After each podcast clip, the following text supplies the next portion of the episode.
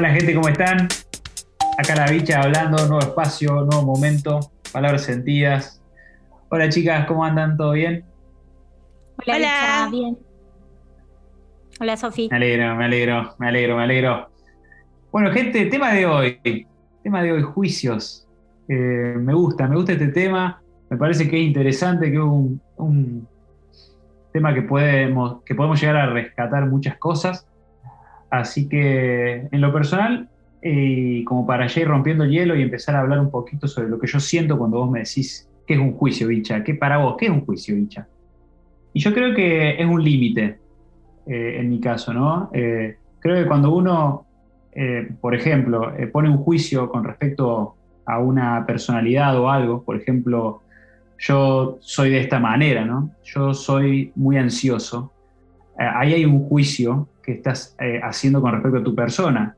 Y por más de que sientas de que es así, yo creo que es una manera también de alimentar esa característica en tu ser. O sea, yo creo que eso es en parte un juicio que no es bueno porque te lleva a seguir haciendo hincapié en eso que sos y que querés, por ejemplo, ¿no? cambiar, porque supongo que, por lo menos en mi caso, a mí no me gusta la ansiedad, las veces que me agobia la ansiedad y demás, eh, no me gustan. Entonces, yo para poder ya empezar a trabajarlo, en vez de decir yo soy muy ansioso, es estoy buscando estar más tranquilo.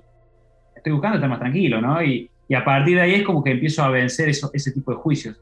Espero, que, tener, que tenga, espero que tenga algo de sentido esto que estoy compartiendo, pero yo creo que desde ahí uno empieza a, tener un, dominio muy importante con respecto a lo que es, ¿no? Y a, a cómo se va dando forma ¿no? Por ejemplo, cuando te preguntan cómo sos, hay que tener mucho cuidado con respecto a qué, a qué te nace decir, con respecto a lo que sos, a, cómo te expresas con respecto a, esos defectos que querés cambiar. Porque volvemos a lo mismo, yo soy muy miedoso también, ¿no? Yo tengo mucho miedo, ¿viste? Y, creo que todo ese tipo de cosas no hacen más que, les vuelvo a decir, ahondar en ese, en ese asunto en vez de decir, no, yo estoy buscando trabajar mis miedos, estoy superándolos, estoy superando mis miedos ahora. Eh, es como que uno empieza a ser observador de, las palabras que emite, este acuerdo de, los cuatro acuerdos, que es el primero, que también me gusta mucho recordar, el ser impecable con las palabras. Creo que los juicios se enfrentan o se, se solucionan siendo impecables con las palabras. O sea, de verdad uno es como habla, uno es como se expresa. Por eso, en mi caso, busco también esto, ¿no? Busco de, cada vez ser más claro, dejar un mensaje más claro, no irme tanto por las ramas. En una época yo sentía que como que arrancaba con un tema y me iba. Y, eso también me parece que es súper importante, porque también lo decía como un juicio, ¿no? Yo cuando hablo me voy por las ramas y a mí no me agarra nadie. Y, y claro, ese es un tema, porque después no me entendía ni yo lo que quería decir. Entonces, nada, eso, gente, por este lado, por lo menos para dar un inicio a este tema tan lindo. Eh, ahora le paso la pelota a Loli a ver qué, opina con respecto a esto, mi amiga, mi amiga personal. Eh, bueno, los juicios son declaraciones que nosotros hacemos respecto de personas o de cosas y que tienen que ver con aquellas cosas ¿no? que nosotros venimos trayendo desde chicos, ¿no? Cuando nosotros hablamos o hacemos una declaración respecto de algo, tiene que ver con estos juicios que tenemos y que, bueno, antes de empezar la, charla de grabar, hablábamos de esos juicios maestros, ¿no? Que, que son la base de todos estos pequeños juicios que nosotros declaramos en nuestro lenguaje cotidianamente y que, mm, que nos hacen ser quien somos, ¿no? Eh, nosotros, cada vez que hacemos una declaración o una afirmación o algo, lo hacemos desde quién somos y desde todos los juicios y creencias que tenemos. Por eso son tan importantes. Si yo digo, esta persona es buena o esta persona es mala, o, esto es divertido, o, no sé, lo que fuera, ese tipo de declaraciones son juicios y, las hacemos desde, desde quiénes somos nosotros en este momento. Y eso nos puede limitar o abrir posibilidades. Por eso son tan importantes, porque que nosotros digamos o, declaremos que una persona es de tal o cual manera, me va a abrir o me va a quitar em, posibilidades con esa persona, porque yo ya estoy diciendo cómo es. Y tiene que ver con el observador que soy hoy. Mañana capaz que cambio de parecer y digo que esa persona es de otra manera. Entonces, tenemos que, que ver muchas veces, detenernos un cachito a pensar desde dónde nosotros decimos tal o cual cosa. El lenguaje no es inocente, esto se dice siempre, porque yo digo las cosas que digo desde, desde quién soy y desde mis juicios que tengo. Entonces me parece que tenemos que aprender a, a diferenciarlos y darnos, porque eso nos va a hacer más libres, porque si nosotros aprendemos a darnos cuenta que lo que estamos diciendo lo estamos diciendo desde un juicio que tenemos y no desde las cosas que creemos que son así o como realmente son, sino desde el, juicio que nosotros tenemos, me parece que eso nos va a permitir que si la situación o el resultado que se está dando no nos guste, poder cambiarla, poder modificarla, teniendo en cuenta ese juicio de partida que estamos teniendo. Eh, no sé, Sofi, si fui muy claro, me enredé un poquito ahí con los juicios maestros. Aclárame un poco vos. Ah, me parece que fuiste bastante clara. O sea, para mí los juicios son justamente interpretaciones que nosotros hacemos de la realidad, o sea, cómo nosotros la estamos percibiendo y eso tiene, y es muy amplio, o sea, tiene que ver con, a partir de nuestro sistema de creencias que, que nos inculca nuestra familia, o sea, en el entorno en el que vivimos, nuestra cultura, o sea, a partir de ahí nosotros emitimos un juicio. Y es muy importante esto, ¿no? O sea, los juicios hablan más de nosotros que de la otra persona. Cada vez que estamos usando el lenguaje, es como que estamos mostrando esa parte nuestra, incluso a veces mostrando nuestras propias heridas. ¿no? la forma de hablar si es un juicio sobre todo negativo, ¿no?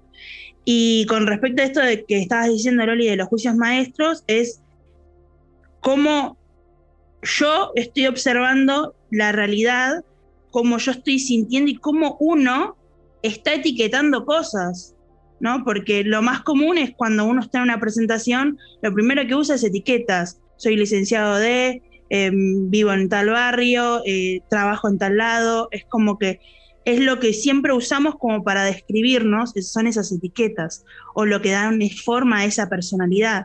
Pero en realidad, eh, acá lo más importante es entender que esas etiquetas no nos definen, nosotros las podemos cambiar.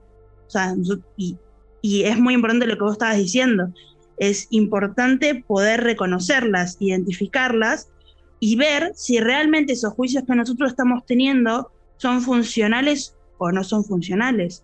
Porque, por ejemplo, uno de los juicios que siempre tuve, o por lo menos era un dicho que siempre se repetía en mi casa y que yo indirectamente lo repetía, es esto, siempre me faltan cinco para el peso. Y es un juicio, si quieras o no, que muchos lo repiten, y ahí estás declarando que siempre te va a faltar dinero, de alguna manera. Y es muy importante porque los juicios cobran esa existencia cuando los decimos en voz alta. Cuando yo estoy diciendo, me faltan cinco para el peso, básicamente es que siempre estoy eh, en Pampa y la Vía, si no sería otra, ¿no? Es como muy importante darnos cuenta del lenguaje que estamos utilizando, ¿no? O la típica, que era una de mis, mis juicios maestros, era esto del de no tengo tiempo. No tengo tiempo es un juicio que todos estamos haciendo. Y porque a veces no queremos o dar explicaciones o porque no, no nos interesa por ahí ahondar más ahí. Decimos, bueno, no tengo tiempo, la solución rápida. Pero estamos declarando ahí una realidad. Estamos declarando que en realidad en nuestro día a día, que tiene 24 horas, no tenemos tiempo. Y, es fuerte, ¿no? Es verlo así. O hay una que también he tenido y, creo que es una que es muy fuerte, ¿no? El de yo no merezco esto, ¿no? Cuando uno declara yo no merezco esto, eh, está hablando claramente del merecimiento. Y, es decir, por ejemplo, antes yo decía, no, yo no merezco que me paguen por tal cosa, porque yo prefiero hacerlo de gratis, pero no, ahí estás cerrándote a la abundancia, ¿no? Entonces, cuando empiezas a dimensionar cómo empezás a hablar, ¿no? Y que, el lenguaje que hoy en día a día te está limitando, tus propios juicios te están limitando, ¿no? Que esto es lo que hablabas vos, Víctor. Eh, es una. como que se te cae la venda de los ojos, ¿no? Es una develación muy fuerte porque ahí hay dos opciones. O te seguís haciendo la víctima o pasás a ser responsable para cambiar esos juicios. Uh, gracias, chicas. Qué clarito, qué claritas las dos. La verdad que me encanta. Me encanta este tema. Eh, se me viene el dicho, escuchándola a Loli, y bueno, y después a vos también, Sofi, lo que Juan dice de Pedro, dice más de Juan que de Pedro, ¿no? Y qué importante a la hora de emitir un juicio tener esta, esta frase, porque podés empezar a aprender mucho de, vos a la hora de escucharte hablar, ¿no? Y se me vienen muchas cosas, muchas cosas. Vuelvo a, pensar en esto del poder de, observación. Eh, me parece que es tan importante el escucharnos hablar y el observarnos a la hora de expresarnos, porque también, y me gusta relacionarlo a esto siempre, al lenguaje con, una varita mágica, ¿no? Que esto que con la Sofi también lo, lo, hablamos mucho, como que el lenguaje es energía, entonces uno a la hora de hablar está creando. ¿Y qué estás creando a la hora de expresarte? ¿Cómo te estás expresando? Por eso también me parece tan importante este primer acuerdo, el de ser impecable a la hora de expresarse, ¿no? Somos como hablamos, se me da esa sensación y, si bien les vuelvo a decir, estoy en un momento de un proceso que en lo personal, me quiero abrir en esto, de que aún estoy reconociendo esta capacidad de comunicar, ¿no? Eh, haciendo los podcasts, eh, comunicándome en mis redes, buscando expresarme desde mi autenticidad, desde mi ser, desde el yo soy, me estoy dando cuenta de justamente eh, empecé a, cambiar muchos malos hábitos que tenía con respecto a los juicios que tenía conmigo y con el resto, pensamientos limitantes, ¿no? El qué dirán, el qué dirán, ¿viste? qué tema también, o sea, no poder expresar, no poder decir lo que yo pienso porque qué va a pensar esta persona de mí, ¿no? Entonces, me parece un tema súper importante para poder eh, trabajarlo, cada uno desde su lugar, a través de la observación del ser, de uno. Me parece que de acuerdo a nuestros juicios es nuestro mundo, esto que dijo la Sofi en parte, ¿no? Es como uno ve el mundo, cómo uno construye su mundo de acuerdo a su juicio con respecto a ese mundo, ¿no? Y se me viene la canción de Disney, Un Mundo Ideal, ¿no? Una nueva forma de ver las cosas, una cosa así dice la canción de, de Aladdin.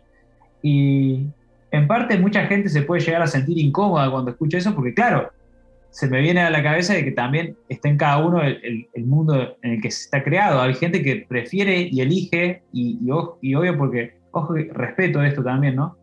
Eh, un mundo de caos, un mundo desde, desde otro lugar, y, y de verdad lo sé porque lo, lo, experimento en el día a día. O sea, uno va conociendo diferentes tipos de personalidades, de personas, que yo a, partir de eso voy aprendiendo y voy, construyendo a, lo que yo quiero, lo que yo quiero para mi vida, lo que yo quiero vibrar, desde qué lugar quiero vibrar. Y entonces veo que hay, hay, hay personas que están más inclinadas al caos, a la enfermedad, a, a la queja, y veo otras, otro tipo de personas que me cuesta mucho más escucharlas porque justamente es como que están más ubicadas y que están desde otro lugar, vibran desde otro lugar, desde un lugar de salud, de construcción, de positivismo y de, un mundo diferente. Y esto también me trae un tema, y ahora me estoy yendo por las ramas, pero consciente, observándome, ¿no? Pero me gusta este tema de, entonces, si cada uno construye su mundo a raíz de sus juicios, ¿qué mundo estamos comprando cuando leemos las noticias, por ejemplo?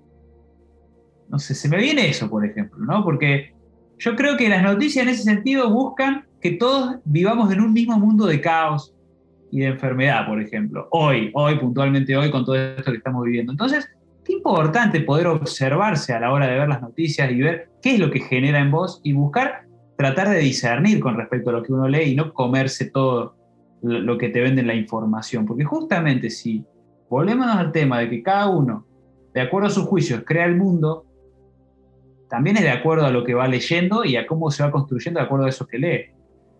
Me parece que, es interesante esto también para replantearse.